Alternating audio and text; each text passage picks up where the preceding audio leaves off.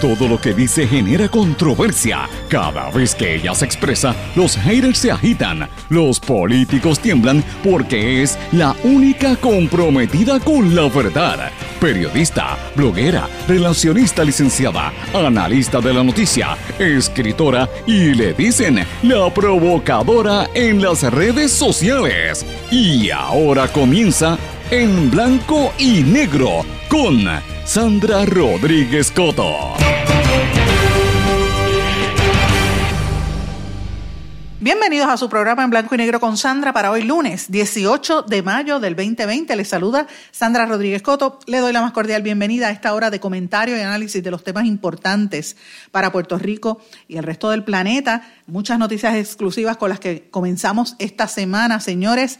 Mayo 18 siguen los líos en el Departamento de la Familia, en el Departamento de Salud. Nosotros, todo el pueblo está de cuarentena, todavía no podemos salir, aunque la gente está desesperada tratando de empezar a reanudar su vida normal, pero los únicos que tienen el beneficio de olvidarse incluso del distanciamiento social, el gobierno, porque para el gobierno que está en el poder, el tema único es el plebiscito. Hoy vamos a hablar un poco de esto, mis amigos. Tenemos también varias exclusivas que queremos compartir con ustedes. Hicimos un adelanto en nuestros trabajos este fin de semana en las redes sociales, pero hoy vamos a entrar de lleno en lo que está ocurriendo en el Departamento de la Familia. El designado como nuevo secretario de la Familia, Orlando López Belmonte, no solo era aliado de Surima Quiñones, sino que ella lo contrató en el 2009 y ese contrato sigue vigente. En exclusiva también vamos a hablar del esquema de salarios a los empleados que no cumplen con los requisitos mínimos para los puestos en el Departamento de Salud. Se supone que hoy se fusione el sistema PUA con la plataforma de desempleo. Esto luego de un acuerdo supuestamente entre el Departamento del Trabajo y Evertech mientras todavía son miles de personas que están desesperadas, esperando y, llamando y clamando porque llegue una luz al final del túnel y empiecen a pagarle el dinero del desempleo. Tengo que decirles también que seguimos en nuestra investigación sobre Asume, vamos a hablar un poco sobre esto.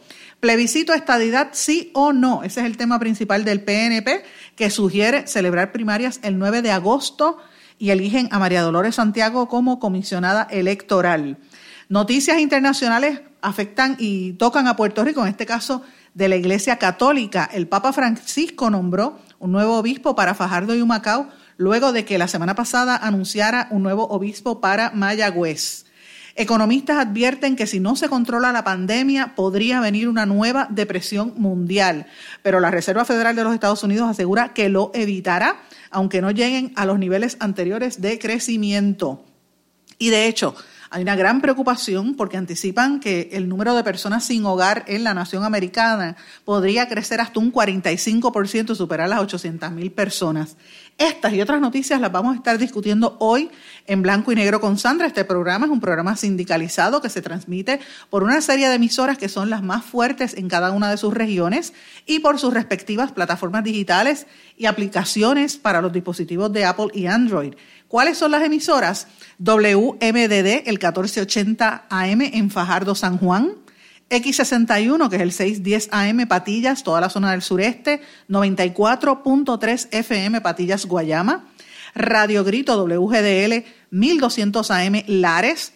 WYAC 930 AM Cabo Rojo, Mayagüez, toda la zona del sureste de Puerto Rico. WIAC 740 AM en toda la zona metropolitana. Y hoy, por primera vez, eh, nos unimos a la transmisión por WLRP 1460 AM Radio Raíces, La Voz del Pepino, por allá en San Sebastián. Muchísimas gracias a todos eh, por su sintonía y por formar parte de este esfuerzo de tratar de dar una noticia distinta y un ángulo un poco con mayor sosiego y profundidad en los temas importantes para Puerto Rico.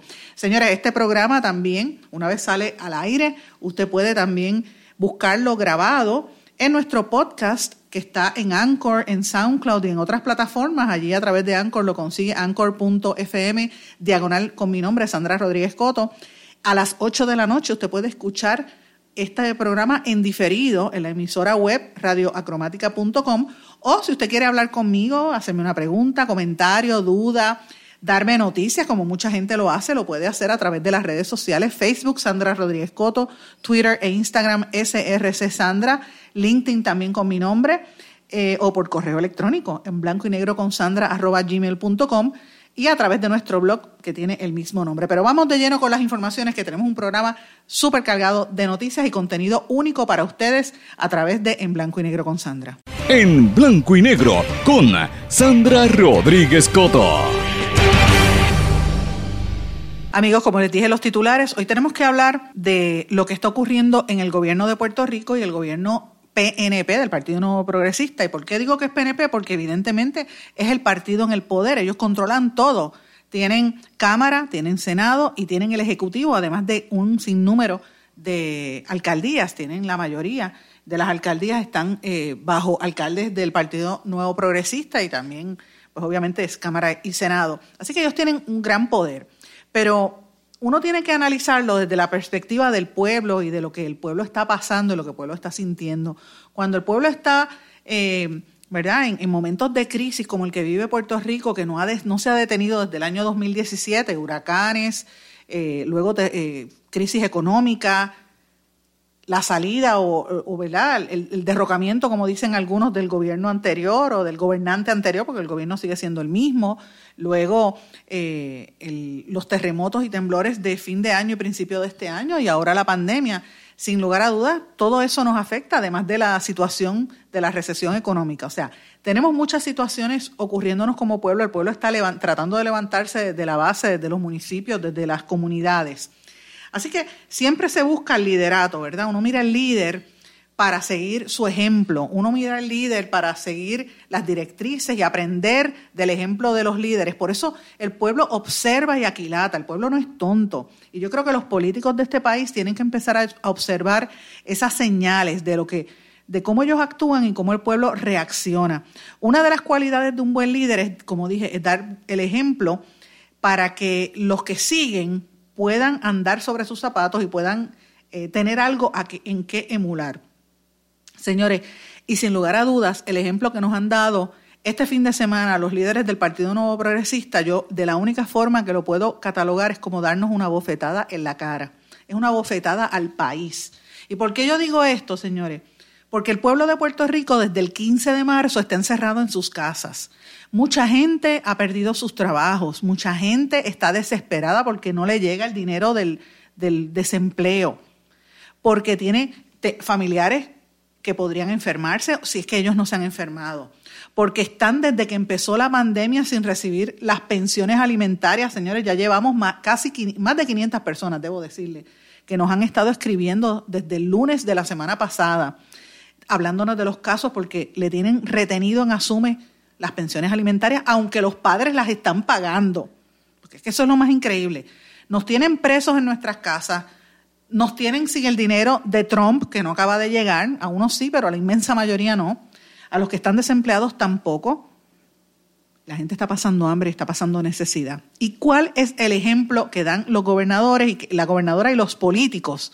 Señores, que ellos, ellos están por encima de la ley. Olvídate del lockdown, olvídate de, del distanciamiento social, olvídate de todo. De hecho, el domingo se supone que uno no esté en la calle, a menos que no sea el liderato que controla este país.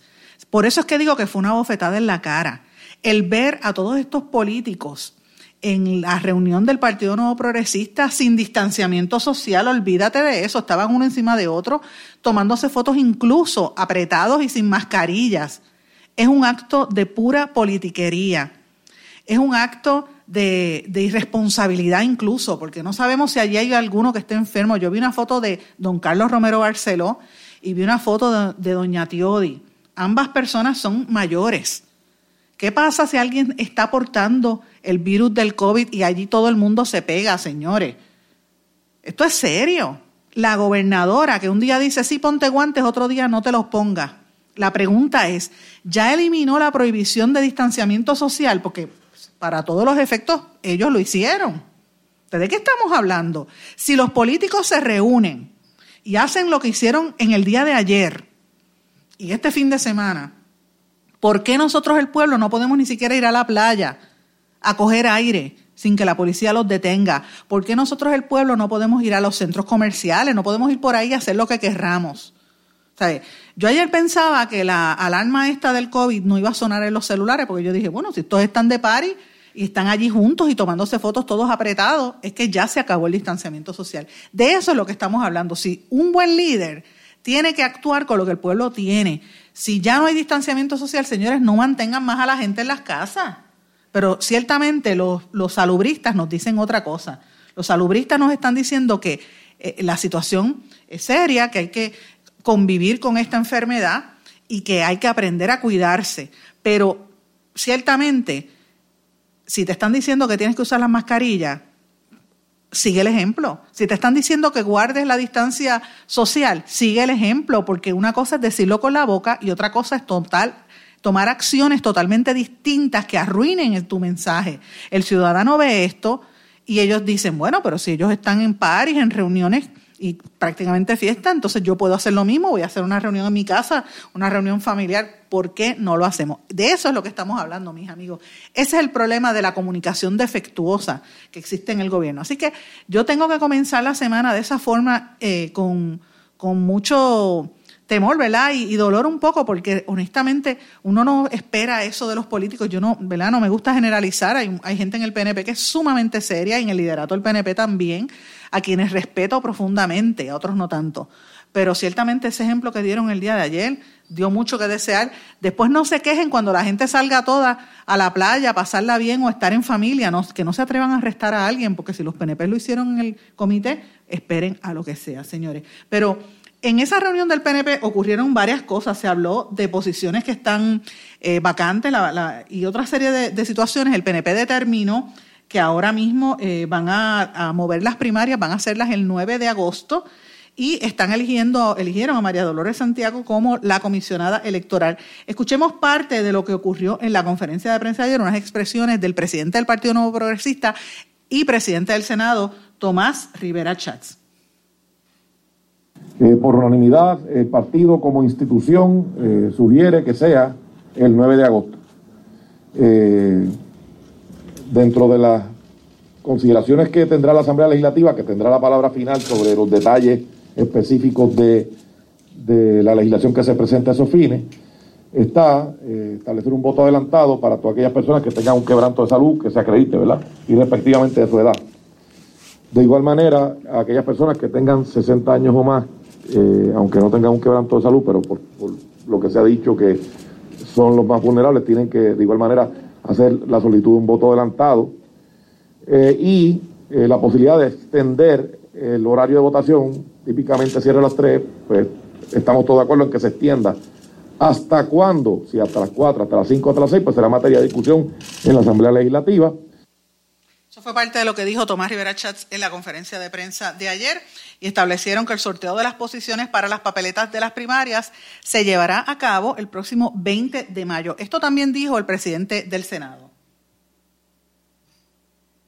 Se discutió sobre la vacante que quedó luego de la renuncia del senador David Nazario. Hay unas fechas que se seleccionaron, que ahorita el compañero secretario pues, puede dar los detalles. El próximo martes se abren las radicaciones hasta el día 26 de mayo, serán las radicaciones para esa vacante. Eh, y el 27 de mayo tendrá el comité de los eh, la responsabilidad de, de tu oficio. Y si hay más de un aspirante que radique y que cumpla con los requisitos, pues entonces habrá una primaria. La, la votación esa y la de la vacante de Larry Selhammer, que, que había sido suspendida, todas serán el mismo día de la primaria general. Eh, de igual manera, se repasó sobre los casos que hemos tenido en el tribunal de, por razón de las radicaciones. Hablamos eh, del sorteo de posiciones para la primaria, que va a ser el próximo miércoles 20 a las 11 de la mañana aquí en la sede del partido, utilizando un sistema electrónico. Fue seleccionada como, como comisionada electoral María Dolores Santiago, que está aquí a mi derecha, a quien le agradezco que haya eh, aceptado el reto. Eh, solicité y, ratificamos eh, que se mantenga como nuestro secretario el compañero y amigo John Rivera, porque ha hecho un gran trabajo como secretario. Eh, ambos fueron por unanimidad. Se seleccionó además el director regional de Arecibo, que recayó en la figura del representante González, que está aquí a mi izquierda. también por unanimidad. Y entonces hablamos de la primaria. Se discutió sobre la vacante que quedó esas son, eh, perdonen que se repite ahora otra vez el audio, pero eso fue parte de lo que dijo el presidente del Senado, Tomás Rivera Chats, eh, durante la actividad de ayer.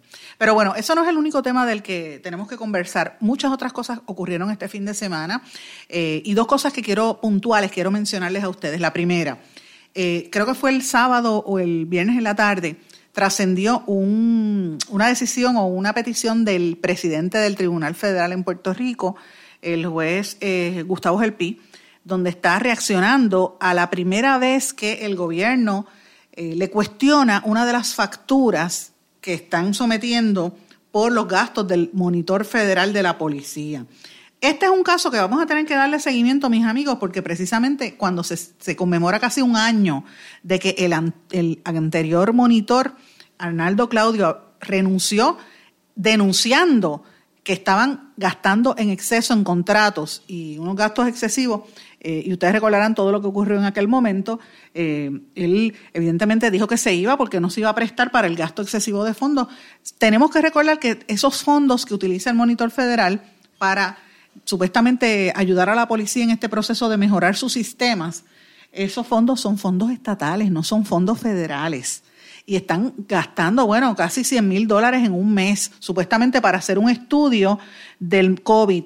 El mismo mes en que muchos policías se han tenido que ir a, a tratar de estar en cuarentena, porque hay algunos contagiados, dos policías han muerto hasta ahora por esta enfermedad. De eso que estamos hablando. ¿Cuáles son las prioridades del tribunal? Señores, esto es un tema que hay que estar vigilando, tenemos que mirar con mucho detenimiento.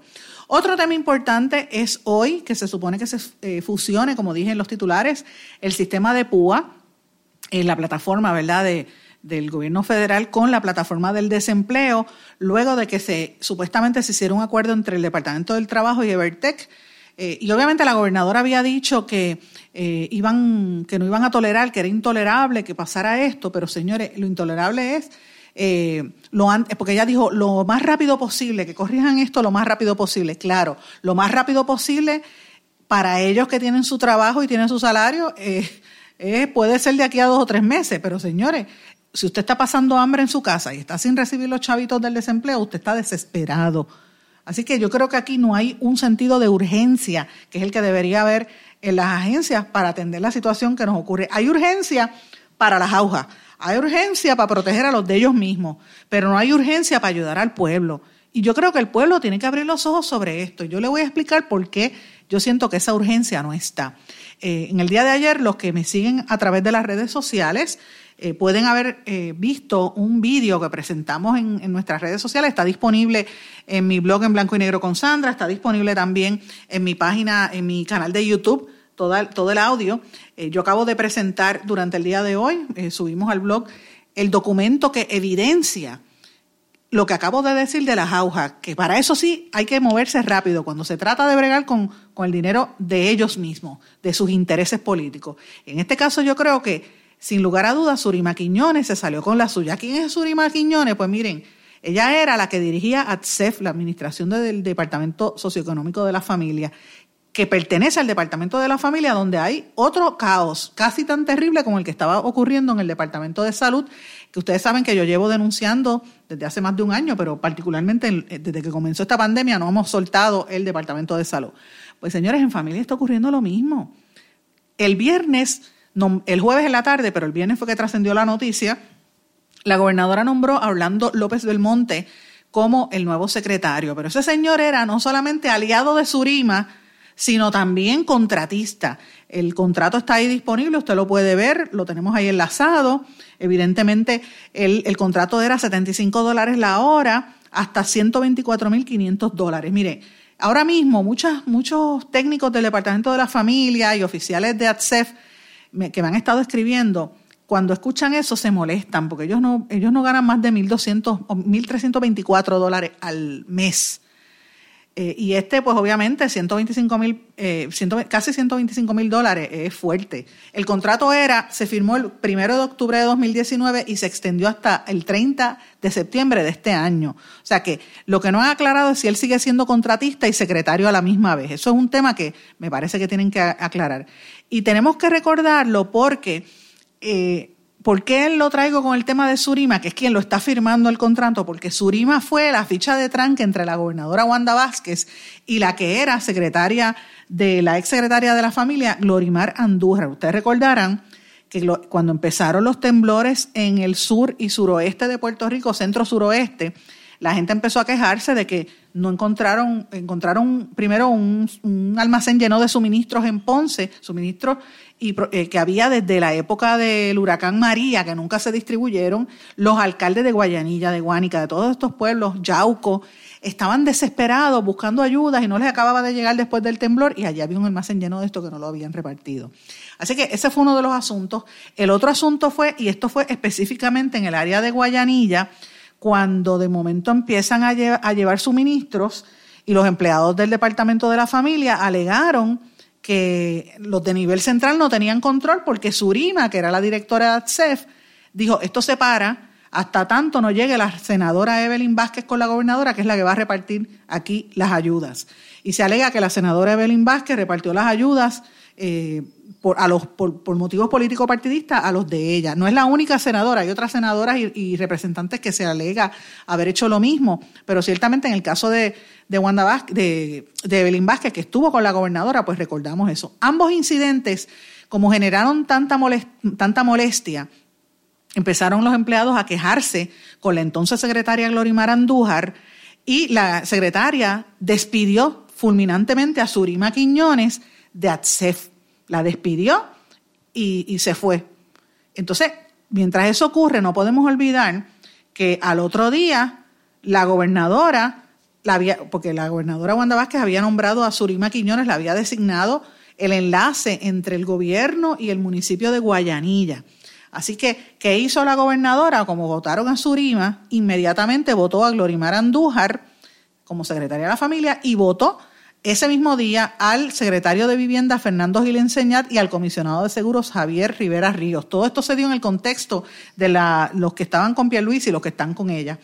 Lo cierto es que eh, Surima se fue, Surima decía que no tenía relación política, pero mira qué casualidad, nombran de interino cuando se va Surima de ATSEF y sacan a, a, la secretaria Andújar, nombran de interino a Eddie García Fuentes. ¿Por qué no lo dejaron si lo que queda de año de gobierno es prácticamente unos meses? Pues no, tenían que suspenderlo porque él es supuestamente el interino y traen a este señor que es contratista del Departamento de la Familia, mano derecha de Surima, Surima fue quien lo llevó, y entonces es que traen a López Belmonte, que supuestamente era la persona que iba a estar a cargo de velar los contratos para digitalizar todo el departamento de la familia. Señores, yo creo que aquí hay una serie de cuestionamientos serios que se tienen que hacer en cuanto al nombramiento de esta persona. Yo no digo que él no tenga las cualificaciones, lo que siempre cuestiono es por qué, el, por qué esconderlo, por qué no dicen la verdad, qué es lo que están escondiendo, cuál es el, traqueteo que hay detrás de todo esto y a mí me parece que es hora de que rindan cuentas con este nombramiento porque estamos hablando de, de, una persona que tiene que estar a cargo de una de las agencias más neurálgicas, señores. Desde que se decretó el toque de queda el 15 de marzo, van 1.500 referidos de maltrato por niños, a viejitos y envejecientes. Todos los años, el Departamento de la Familia recibe sobre 13.000 querellas al año. Esa es la persona que debería estar velando estos problemas y estos asuntos tan medulares. Vamos a una pausa, regresamos enseguida. No se retiren, el análisis y la controversia continúa en breve, en blanco y negro, con Sandra Rodríguez Coto.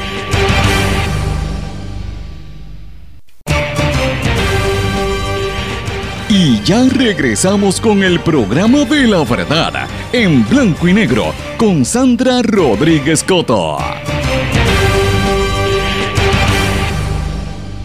Regresamos en blanco y negro con Sandra. Bueno, quiero brevemente cambiar el tema y tiene que ver con un poco de noticias y política internacional. Y usted dirá, política internacional y Puerto Rico, sí.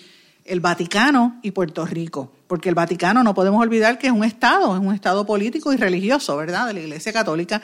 Ellos tienen poder sobre lo que ellos consideran son sus, eh, eh, una especie de embajadas que vendrían siendo las ah, arquidiócesis y diócesis en todo el mundo. Pues aquí en Puerto Rico se han dado unos cambios importantes en las últimas dos semanas.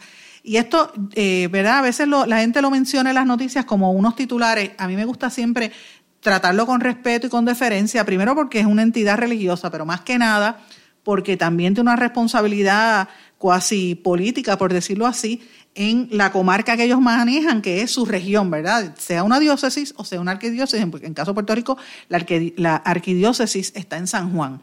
Pues resulta que el Papa Francisco nombró este fin de semana a un nuevo obispo para el área de Fajardo y Humacao, y la semana pasada lo hizo en el área de Mayagüez. Este fin de semana, el sábado específicamente, eligió al reverendo padre Luis Miranda Rivera como el segundo obispo de Fajardo y Humacao. Este padre Luis Miranda, reverendo Miranda, es el párroco de la parroquia Santa Teresita de Santurce y el vicario episcopal para la Vicaría de San Juan y de Santurce de la Arquidiócesis de San Juan. Así que lo están moviendo de San Juan hacia el área de Fajardo y Humacao. Así que los amigos que nos escuchan por WMDD, pues sepan que van a tener un arzobispo, un, obispo, perdón, nuevo que trabajaba con el arzobispo de San Juan. Este nombramiento fue publicado a la medianoche en Roma eh, y obviamente eso es parte de, las gestiones que se han estado haciendo para que esa diócesis tuviera un nuevo obispo, según informó el, el arzobispo Roberto González. Eh, obviamente esto se trabaja de una manera casi política. Había un delegado apostólico, el Monseñor Badel, que fue quien hizo las gestiones y logró ese nombramiento. Eh, y obviamente, pues el obispo lo presentaron en el día de ayer en la Catedral de Fajardo y Humacao ante el clero y ante la prensa. Claro, con el distanciamiento social. La semana pasada, el Papa Francisco nombró al padre Ángel Luis Ríos Matos eh, para la diócesis de Mayagüez, ese es el nuevo obispo, sustituyendo a mi amigo Juan, el monseñor eh, Corrada del Río, Juan no, eh, Álvaro, Álvaro Corrada del Río. Juan es su hermano, Juan, Juan Corrada del Río es su hermano, de la familia Corrada del Río eran varios hermanos, de hecho estaba Baltasar Corrada del Río, que fue político y después fue miembro del Tribunal Supremo, pero yo soy amiga de Juan, que fue gerente de Vaquerías Tres Monjitas, y eh, obviamente Monseñor Corrada también es mi amigo hace muchos años. De hecho, yo fui incluso hasta una instalación que le hicieron, él me invitó allá a Texas, cuando él se fue de Puerto Rico a Texas, eh, y lo conocí. Hemos hecho una amistad. Eh, increíblemente nos conocimos, y estoy, perdone la digresión, pero nos conocimos en la cobertura que yo hice de la visita del Papa Juan Pablo II a Cuba. Yo era reportera en el periódico El Nuevo Día, eso fue para el año 97 y allí fue que yo conocí a Monseñor Corrada y nos hicimos grandes amigos, de verdad le tengo gran aprecio, un hombre bastante fuerte, ¿verdad? Eh, sumamente inteligente, jesuita, y estuvo un tiempo en Puerto Rico, hubo mucha presión para que lo sacaran, porque él era bien fuerte cuando la época de Vieques, y bien la manera, él también vino aquí a, limpiar un poco las situaciones que estaban ocurriendo en la, en la iglesia y tuvo mucha, mucho roce y la presión fue tanta que lo movieron a Texas, un sitio lejísimo por allá, pero después regresó y estuvo un tiempo en la arquidiócesis de Mayagüez, pero ahora está siendo eh, sustituido por este nuevo obispo. ¿Por qué yo menciono esto, señores? Porque se está dando un cambio generacional en la Iglesia Católica y un cambio de liderato en la Iglesia Católica. Yo creo que esto tenemos que empezar a mirarlo porque plantea eh, unas estructuras políticas distintas en un momento en que Puerto Rico está en cambio en un momento en que estamos en una pandemia. ¿Qué está ocurriendo al interior de la Iglesia Católica? Pues solo el tiempo lo dirá. ¿Qué está ocurriendo eso y cómo compara eso con otras iglesias y otras denominaciones eh, tradicionales, eh, ¿verdad? Las iglesias históricas, protestantes históricas como eh, los episcopales, los metodistas, discípulos de Cristo, Mission Board, todo lo demás, pero y los evangélicos, evangélico unido también, y cómo compara eso con otras denominaciones y con otros confesiones de fe, pues tenemos que mirar eso porque en un momento donde el pueblo está en crisis, donde la sociedad está pasando tanta necesidad, siempre son las instituciones religiosas muchas veces las que sacan la cara por el pueblo, eh, las que organizan entidades de caridad y entidades, eh, y también siempre, ¿verdad?, organizan a nivel comunitario. Así que me parece interesante esta movida, yo creo que debemos prestarle mucha atención eh, a este cambio de liderato y de generaciones en la Iglesia Católica. Señores, tengo bien poco tiempo en este segmento, porque este segmento es bastante breve, pero yo quería brevemente mencionarles dos cosas. La primera, no hemos hablado del código, del código penal, en los cambios y la aprobación del código penal. Voy a estar trabajando unos programas especiales que lo quiero anticipar sobre este tema, pero es que son varios códigos que ustedes recordarán, fueron aprobados. El penal, está el tema del código electoral, que, que no lo hemos discutido eh, ampliamente y eso va a tener unas repercusiones en las próximas elecciones. Y el código municipal, que se supone que lo aprueben hoy con una serie de enmiendas derogaría la ley de municipios autónomos y le va a garantizar a los partidos, partidos minoritarios tres, tres escaños en la mayoría de los ayuntamientos, pero le da poder a los partidos de mayoría. O sea que hay que ver cómo queda esta, esta composición y esto va a tener un impacto político. Así que le digo, esté atento a las noticias que surgen sobre ese tema porque nos van a, afectar a todos y estamos en un año que no lo parece, pero sí es un año de elecciones. Brevemente también los quiero invitar a que busquen eh, lo que trabajamos el sábado en nuestro, en nuestro eh, video, ¿verdad? En nuestro live que está en Facebook y en YouTube, en nuestros canales, en ambas plataformas, pero también en el blog, donde los titulé Los chupasangres en salud. Quise ponerle ese nombre un poco medio dramático, pero realmente lo quise utilizar para, para que sirviera de, de símbolo de, cómo es que las estructuras de gobierno chupan y chupan y chupan hasta que lo, lo, desangran. Eso es lo que está ocurriendo en el Departamento de Salud. Eso es la estructura que se montó a través de contratos por en el mismo Departamento de Salud y vemos cómo es que el enfoque es en darle trabajo a los amigos, a lo, proteger a los políticos y no necesariamente atender la realidad. ¿Y quiénes están contratados en el gobierno? Mira, el primero que tiene un contrato que no se, ha, no se ha aclarado es el secretario Lorenzo González. Aquí hay que explicar por qué lo traen con un salario y si él viene contratado por AFAF. la copia de ese contrato yo la puse disponible, está, la pueden encontrar allí en mi blog.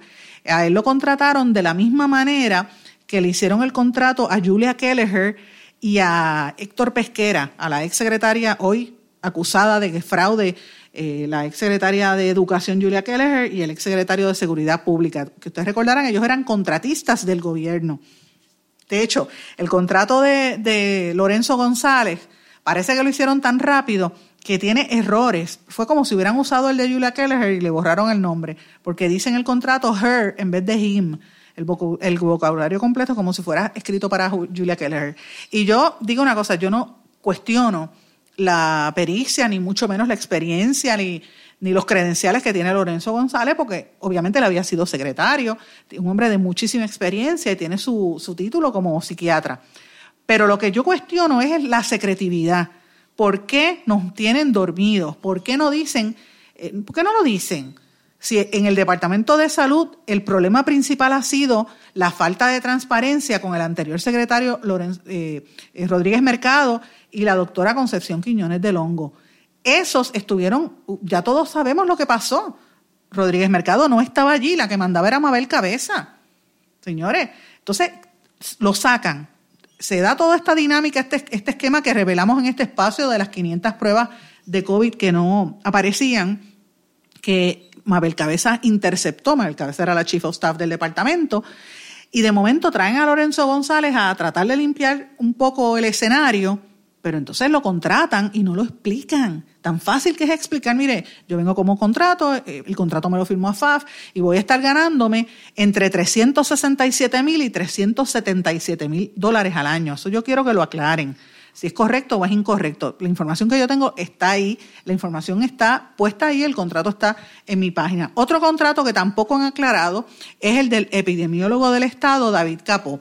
David Capó lo contrataron por dos meses, del primero de abril al 31 de mayo por 32 mil dólares. En, otras palabras, él se está ganando 16 mil dólares al mes, que es el doble de lo que se ganaba la ex, ante, la ex epidemióloga, la doctora Carmen de Seda, que con toda la experiencia que ella tiene, aunque no era epidemióloga, ella era, me parece que era eh, pediatra o ginecóloga, no estoy clara, pero la, doctora Carmen de Seda se ganaba la mitad de lo que se está ganando David Capó.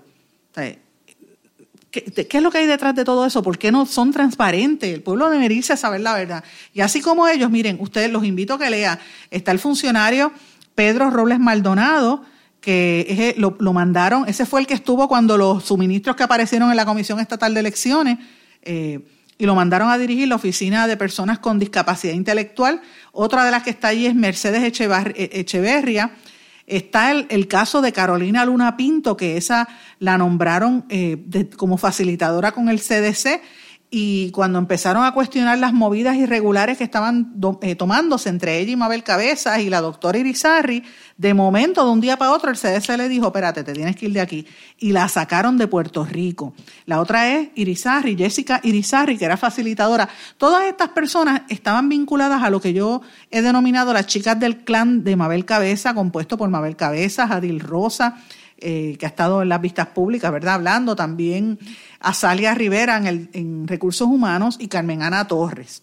Otra persona que también está en este esquema es Anaís la, la Claustra, Roberto González, que era cabildero, Mariel Rivera Rivera, incluso el exsecretario de prensa Eric Perloni, Ángel Ojeda y otros. Señores, todos estos, estos nombres que yo les he mencionado están descritos en el, en el blog y en lo que dijimos en, el vídeo, en su inmensa mayoría son personas que no tenían los requisitos para el puesto. Hay algunos que en puestos donde exige maestría no tenían ni siquiera estudios universitarios, otros que tienen unos diferenciales eh, de 14 y 15 mil dólares al, al, mes, al, perdón, al año, que es significativo. Y no se supone que el Departamento de Salud esté en quiebra. Puerto Rico no está en quiebra. Por eso es que yo digo, son chupasangre, porque desangran una agencia que debería tener los recursos para atender rápido a los enfermos después del huracán María, después de, los, de, Irma y después de los temblores. Pero señores, el, recurso está destinado a los salarios de los amigos, de eso que estamos hablando. Por eso es que los, los algunos de ellos de chupasangre. Y en el caso del secretario Lorenzo González, yo creo que es momento que explique si en efecto él es contratista de AFAF y tiene contrato con AFAF más el salario como secretario. Yo no cuestiono su, lo que él gane, porque posiblemente en el sector privado se gana más. Yo cuestiono la secretividad, porque el pueblo tiene derecho a saber y a conocer la información. Vamos a una pausa, regresamos enseguida. No se retiren, el análisis y la controversia continúa en breve, en blanco y negro, con Sandra Rodríguez Coto.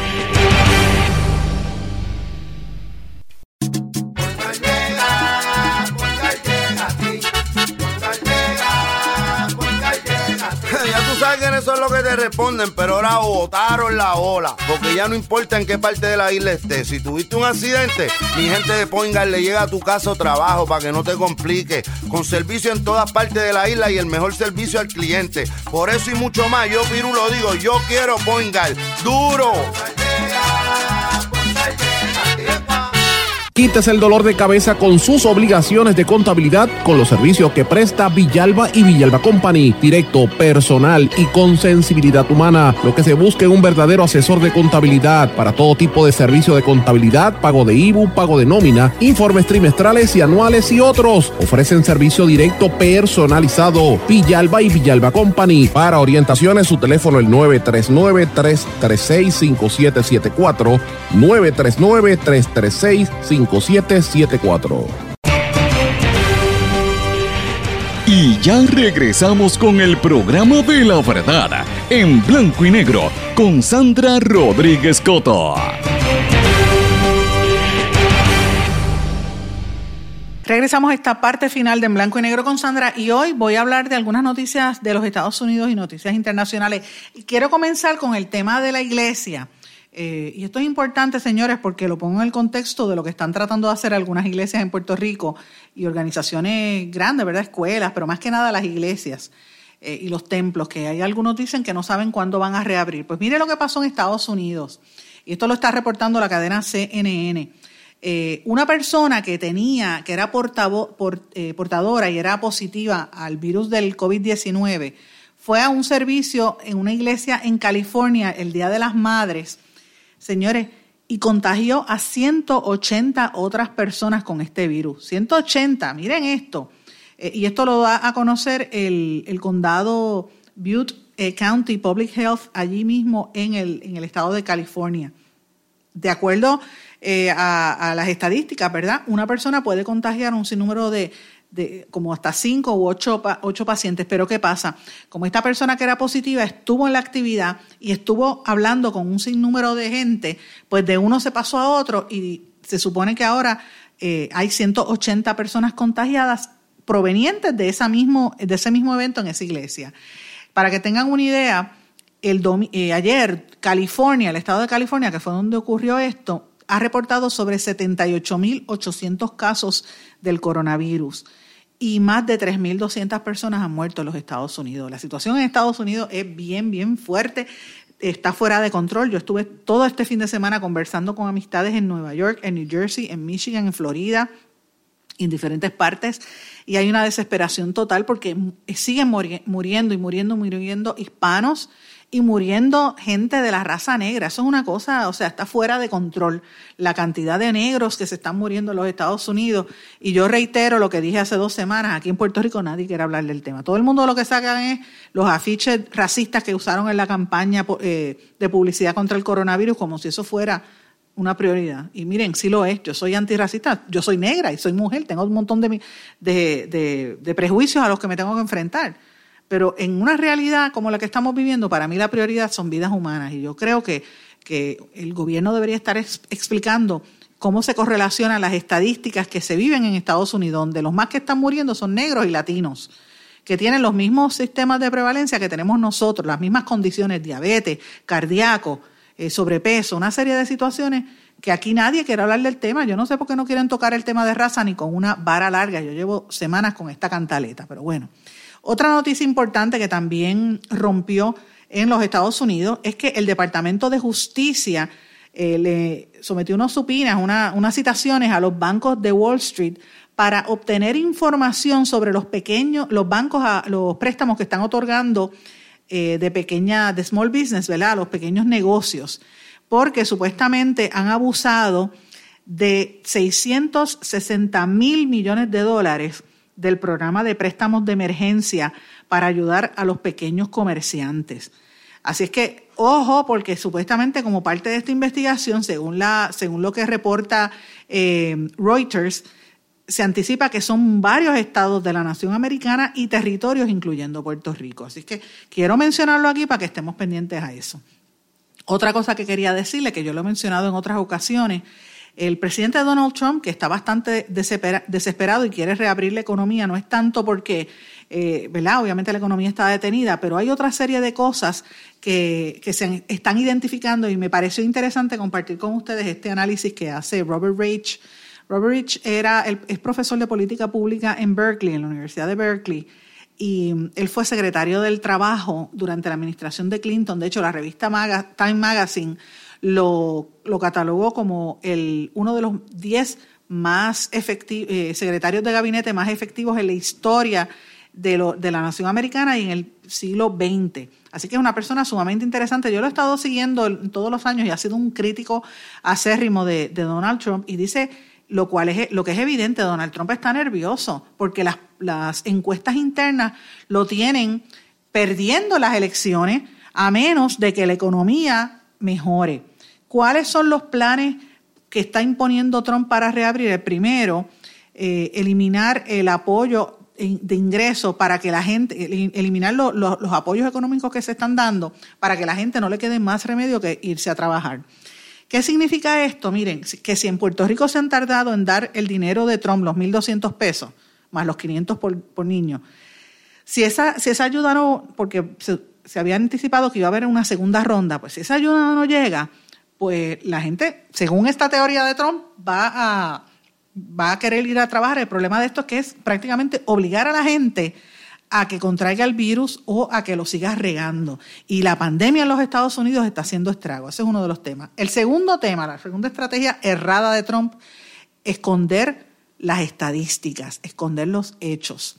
Todavía al día de hoy nadie sabe a ciencia cierta cuántos estadounidenses están contagiados porque la administración de Trump continúa arrastrando los pies en, materia de, las pruebas. al 5 de mayo solamente 7.5 millones de pruebas se habían completado en la población de 330 millones de norteamericanos. Así es que vamos a mirarnos ante ese espejo, porque uno a veces dice, ¿dónde estamos en Puerto Rico? Mira lo que está pasando en Estados Unidos, es la misma cosa, es la misma estrategia.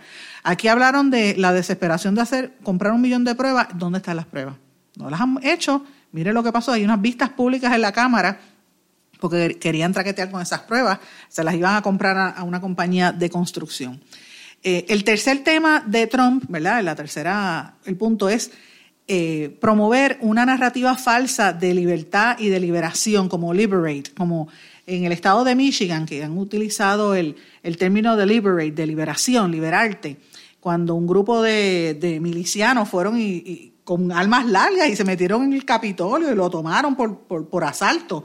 Imagínese que eso pasa aquí en Puerto Rico, que venga un montón de gente con armas y se metan en el Capitolio. ¿Usted se imagina de eso?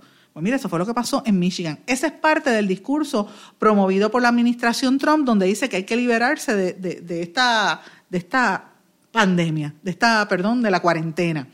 Y el problema de esto es que es un obstáculo, porque es un obstáculo para reabrir adecuadamente la economía, porque si tú no tienes las estadísticas. Tú no sabes cómo hacer la información, cómo moverte adecuadamente y la gente se sigue eh, muriendo. Así que, señores, esto que les acabo de mencionar ya se plantea como unos retos grandes para la reelección de Donald Trump. Y a esto le añadimos lo que acaba de trascender, que una serie de hackers, eh, delincuentes cibernéticos, empiezan a publicar trapos sucios de Trump y le exigen que pague 42 millones de dólares. Supuestamente la información que sustrajeron de sus correos electrónicos, según la revista Forbes, podría costarle la presidencia y las elecciones. Y eh, dicen que estos delincuentes se infiltraron en los sistemas informáticos de la firma de abogados Grumman, Shire, Misles Sachs. Y de ahí aseguran haber extraído una gran cantidad de información relevante, no solamente de Trump, sino de celebridades como Madonna, Lady Gaga, Bruce Springsteen, Nicki Minaj y del propio Donald Trump. Y eh, inicialmente ellos exigieron un rescate de 21 millones de dólares, pero la cifra se duplicó, el, ellos lo exigieron el jueves, el viernes ya estaban pidiendo 42 millones de dólares. Y dice, de la próxima persona que publicaremos es de Donald Trump, hay una carrera electoral en marcha y encontramos una tonelada de trapos sucios. Ciertamente no querrán verlo como presidente, dice el, hacker cibernético y dicen que esto es una primera advertencia. El FBI clasificó las, amenazas, ¿verdad?, como un acto de terrorismo internacional.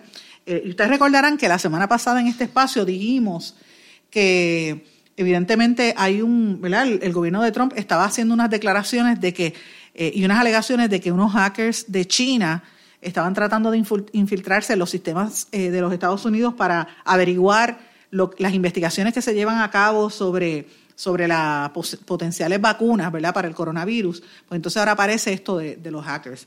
estamos hablando de algo sumamente serio y así es como se están librando las grandes batallas en el mundo. Y esto me trae a otro tema importante que también afecta al presidente. Un estudio del doctor Brendan O'Flaherty de la organización de base comunitaria Community Solutions dice que el, el, sin hogarismo, o sea, las personas sin hogar, que aquí le dicen deambulantes, que es un error porque todos deambulamos, ¿verdad? Son, yo me refiero a las personas sin hogar en los Estados Unidos, podría aumentar un 45% hasta alcanzar las 800 mil personas en el verano, eh, según este estudio en la medida en que las cifras del desempleo siguen creciendo, que ya va por un 14.7%. Esto es increíble, el, desempleo en los Estados Unidos estaba en un 3%. ¿Cómo ha crecido de una manera tan grande debido a esta pandemia? Ellos ven que se, 250 mil personas adicionales van a caer en la calle porque no tienen de qué vivir debido a la, lo que está provocando esta pandemia del COVID-19. Así que esto es una situación sumamente seria. La Reserva Federal de los Estados Unidos advirtió que ellos van a, tratar de evitar una nueva gran depresión a pesar de la pandemia, aunque no regresen a los niveles anteriores eh, a la crisis sanitaria en la medida en que no se desarrolle una vacuna eficaz. Ellos creen que la economía lo va a superar.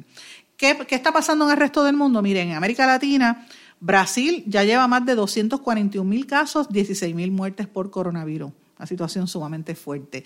En Chile eh, también hay una cifra récord con 44 mil. El Ministerio de Salud de Chile dijo que, en las últimas 24 horas han habido sobre 30 decesos, una cifra récord. Eh, el número total de muertos alcanza los 450 y 2.353 casos detectados. Como dije, los contagios llegan casi a 44 mil. En Italia, sin embargo, y en el Reino Unido hay noticias positivas porque se registran los datos más bajos de los contagios desde que empezó esta pandemia en ambos países. Pero eh, evidentemente hay otras cosas que están ocurriendo más allá de esto. Eh, debemos estar prestando la atención a lo que ocurre en El Salvador. El presidente Bukele prescindió del, Congreso y decretó un estado de emergencia. Eh, y se sabe que es medio eh, totalitarito él, así le dicen, ¿verdad? Muy fuerte. Y en el, en el estado de Colombia, señores, en el país de Colombia hay un, estado en, cerca de Cali, ¿verdad? En el, en el, ese es el área suroeste de Colombia, donde ya llevan sobre 100 líderes comunitarios y líderes eh, sociales asesinados. Esto lo dio a conocer el Instituto de Estudios para el Desarrollo de la Paz. Esto es una nueva tendencia que está ocurriendo en toda América Latina de matar a los líderes que son sindicalistas, líderes comunitarios que se oponen o critican las gestiones del gobierno, para que ustedes vean cómo está la situación de libertad de expresión en el mundo. Señores, no tengo tiempo para más. Eh, hoy, empezando la semana, fue como un resumen, ¿verdad?, de todo lo que hemos acontecido y lo que nos va a esperar esta semana. Eh, les agradezco su sintonía. Sabe que me puede escribir a través de las redes sociales. Espero sus comentarios en Facebook, Sandra Rodríguez Coto, o en nuestro correo electrónico en blanco y negro con Sandra en gmail.com. Que pasen todos muy buenas tardes. Será hasta mañana. ¿Se quedó con ganas de más? Busque a Sandra Rodríguez Coto en las redes sociales o acceda a en blanco y negro.blogspot.com porque a la hora de decir la verdad solo hay una persona en la cual se puede confiar. Sandra Rodríguez Coto en blanco y negro.